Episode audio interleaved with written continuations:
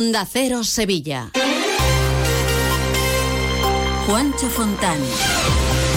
¿Qué tal? Muy buenos días. El aeropuerto de Sevilla ha cerrado 2023 con las mejores cifras de su historia, superando los 8 millones de pasajeros. Por otro lado, contarles que los sevillanos cobramos 3.000 euros al año menos que el resto de los españoles. Enseguida les damos más detalles de estas y otras noticias. Onda Cero Sevilla. Noticias. Y ahora la información del estado del tráfico con Ispaljarafe, tu concesionario oficial Toyota en Sevilla y el Aljarafe. Hay retenciones en las entradas a Sevilla por la A49 de 2 kilómetros hacia Sevilla y otros dos sentido Huelva por un camión averiado a la altura de Ikea, otros dos en el centenario hacia Huelva y uno por el puente de patrocinio. Por el interior de la ciudad, tráfico intenso en la avenida de La Palmera, en la entrada por la avenida Andalucía, avenida Kansas City, Paseo Colón hacia Puente de Triana, en la avenida Juan Pablo segundo, Puente de la Delicia, Glorieta del Alamillo y en la ronda urbana norte hacia la Glorieta Olímpica. Cuando decides hacer las cosas como nadie, ocurren cosas asombrosas, como unir la tecnología híbrida líder de Toyota y un diseño rompedor en un sub. Nuevo Toyota CHR Electric Hybrid. Lo extraordinario se hace referente. Ahora con llantas de 18 pulgadas, sistema Toyota Smart Connect con pantalla más grande, control por voz y mucho más. Te esperamos en nuestro centro oficial Toyota Ispaljarafe en Camas, Coria del Río y en el polígono Pisa de Mairena. Más de uno. Onda Cero Sevilla. El alcalde de Sevilla se ha reunido con la plataforma ProTúneles S40, a quienes les ha trasladado su preocupación por el puente que se va a construir en esta vía en lugar del túnel. José Luis Sanz ha reiterado que el único motivo por el que el Ministerio de Transporte se ha decantado por esta opción es el ahorro económico, como ya destacaba también hace unos días. El único motivo para decidir el puente en vez del túnel es que no quieren gastarse en Sevilla lo que sí se gastan en otras capitales españolas. Y la Gerencia de Urbanismo del Ayuntamiento de Sevilla llevará al Pleno Municipal un cambio de la dirección de la futura pasarela de Altadis en la antigua fábrica de tabacos, que será ahora perpendicular y que va a unir los jardines de San Telmo con la futura plaza cívica, ubicada donde hoy está la capilla de las cigarreras. Más cosas, el aeropuerto de Sevilla ha cerrado 2023 como el mejor año de su historia, superando los 8 millones de pasajeros, un 19% más que el año pasado. La cifra de viajeros en vuelos internacionales aumentó un 26% siendo Francia el mercado con mayor demanda, seguido de Italia, Reino Unido y Alemania. Y del turismo a la hostelería, para contarles que el delegado de urbanismo, Juan de la Rosa, va a ofrecer hoy una rueda de prensa para informar sobre la nueva ordenanza de veladores. En las últimas horas se ha ordenado la retirada de mesas y sillas en varios bares de la calle Regina, Mateos Gago y General Polavieja. Todos duplicaban las permitidas. Además, se ha multado con 600 euros por segunda vez a un bar de la Plaza del Salvador y a otro de la calle Joaquín Huichot. Por otra parte, los tuk-tuk, esos triciclos eléctricos turísticos, ya no podrán seguir circulando por Sevilla. El ayuntamiento ha denegado la licencia a una segunda empresa. Noticias de Sevilla en Onda Cero. Los sevillanos cobramos 3.000 euros menos al año que el resto de los españoles según comisiones obreras. Según este informe, si nos comparamos con una persona que trabaja en Madrid, son 700 euros menos al mes. El secretario provincial del sindicato, Carlos Aristo, explica algunos motivos por los que no se justifica, dice, esta diferencia salarial. El crecimiento en 2022 de en la categoría de alimentos de un 17% creció por igual en toda España. El aceite, igual que otros bienes de primera necesidad, como puede ser la luz, el combustible o el agua, creció igual en Madrid que en Sevilla. Por otra parte, el sector de la confitería y pastelería se concentra hoy en Sevilla a las 11 de la mañana en la puerta de la confitería La Campana. Piden a la patronal del sector que se siente a negociar un nuevo convenio. Ayer se concentraban a las puertas de la fábrica de tortas Inés Rosales, donde según María Gómez, trabajadora en esta empresa y representante de UGT, hay una falta de entendimiento entre las diferentes empresas. No tenemos subida de sueldo, ni ciertos requisitos como a lo mejor un día de asunto propio o las horas hechas, ¿no? Y si no nos negociamos un convenio, pues la verdad que es que al final seguimos cobrando lo mismo y seguimos teniendo la, base de, de, hace años. Otra concentración y un paro de 24 horas lo han protagonizado la plantilla de Amazon de dos hermanas. Según el sindicato, un 80% de la plantilla ha secundado estos paros, mientras que la empresa los rebaja al 10%.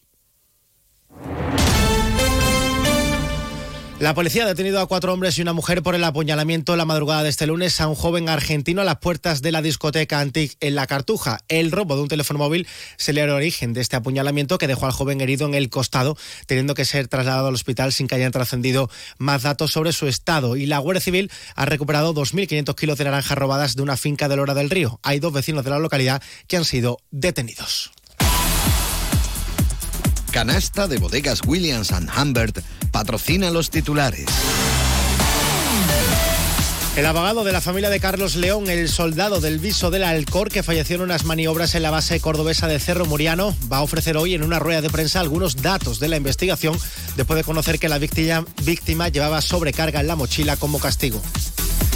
La familia de Marta del Castillo ha comenzado una pegada de carteles por el barrio donde vivía Marta para pedir a los sevillanos que participen en la concentración que han preparado frente a la Audiencia Provincial de Sevilla el próximo 24 de enero, cuando se cumplen 15 años del asesinato y posterior desaparición del cuerpo de la joven. Y el medio maratón de Sevilla, que se celebrará el 28 de enero, ha sido incluido este año en el calendario internacional de pruebas en ruta y ha recibido el sello World Athletics Label. Luis, comemos en un asiático que a mí me encanta. Uy, que va, que me miran sospechosamente. ¿Y un hindú que yo llevo tiempo antojado? Es que a mí eso me sienta muy malamente. Mira, pues vamos a ir a uno de aquí de toda la vida que nos pone nuestra copita de canasta. A ver, por ahí, con canasta donde tú quieras. En eso siempre estamos de acuerdo. Canasta. No, ni nada. Disfruta con un consumo responsable. En Volvo Turismos La Raza nos hemos adelantado.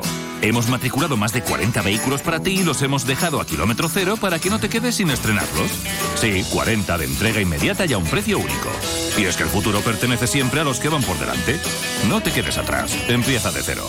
Volvo Turismos La Raza. Te esperamos en Carretera Su Eminencia 24, Sevilla. Embriocenter patrocina la buena noticia del día. La flota de vehículos eléctricos que dispone Correos para su actividad en la provincia de Sevilla ha conseguido reducir 58 toneladas de emisiones de CO2 al año.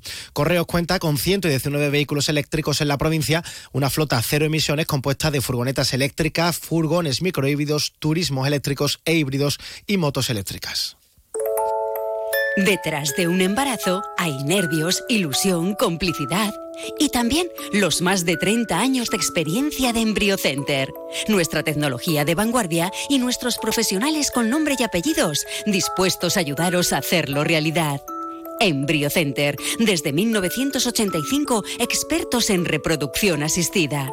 Conócenos en embryocenter.es o visítanos en Avenida de Cádiz 27 y 29, Sevilla.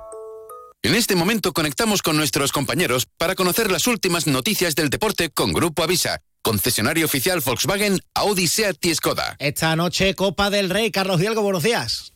Buenos días. El Sevilla juega a las 8 en el Coliseum ante el Getafe en octavos de final, en eliminatoria a partido único. Los de Quique cuentan con seis bajas. Rafa Mir con gastroenteritis, Quique Salas con problemas en los isquiotibiales y los que vienen saliendo de lesión, Nilan, Acuña, Luque Bacchio y Gudel. La gran novedad es la entrada de Eric Lamela. No ha viajado a Madrid el segundo fichaje oficial desde anoche, el tunecino Aníbal Meshbri, que ha llegado cedido desde el Manchester United.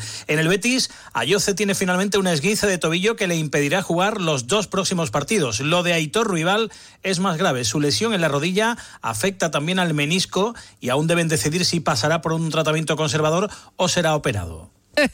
Muy buenas. Si quieres estar de absoluta y rigurosa moda como el tío Soria, te voy a decir dos cosas. Uno, mis amigos de Avisa tienen cochazos gordos nuevos y de ocasión, de Volkswagen, Audi, SEA y Skoda, que no se puede aguantar.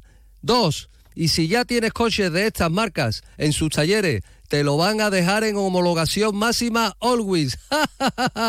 Ojo, chiquillo, qué cosa más grande. Grupo Avisa en Sevilla. Quien pueda, que empate. Onda Cero Sevilla. Noticias. En cuanto al tiempo, esta tarde llegan las lluvias y temperaturas sin cambio. Llegaremos hasta los 22 grados en Morón, 21 en Écija y en Lebrija y Sevilla, donde hasta ahora tenemos 12 grados. Más noticias de Sevilla Provincia a partir de las 12 y 20 a más de uno con Chema García y Susana Valdés. Mientras les dejamos informados en la mejor compañía, la de Carlos Alsina aquí en Onda Cero. Muy buenos días. Noticias de Sevilla en Onda Cero.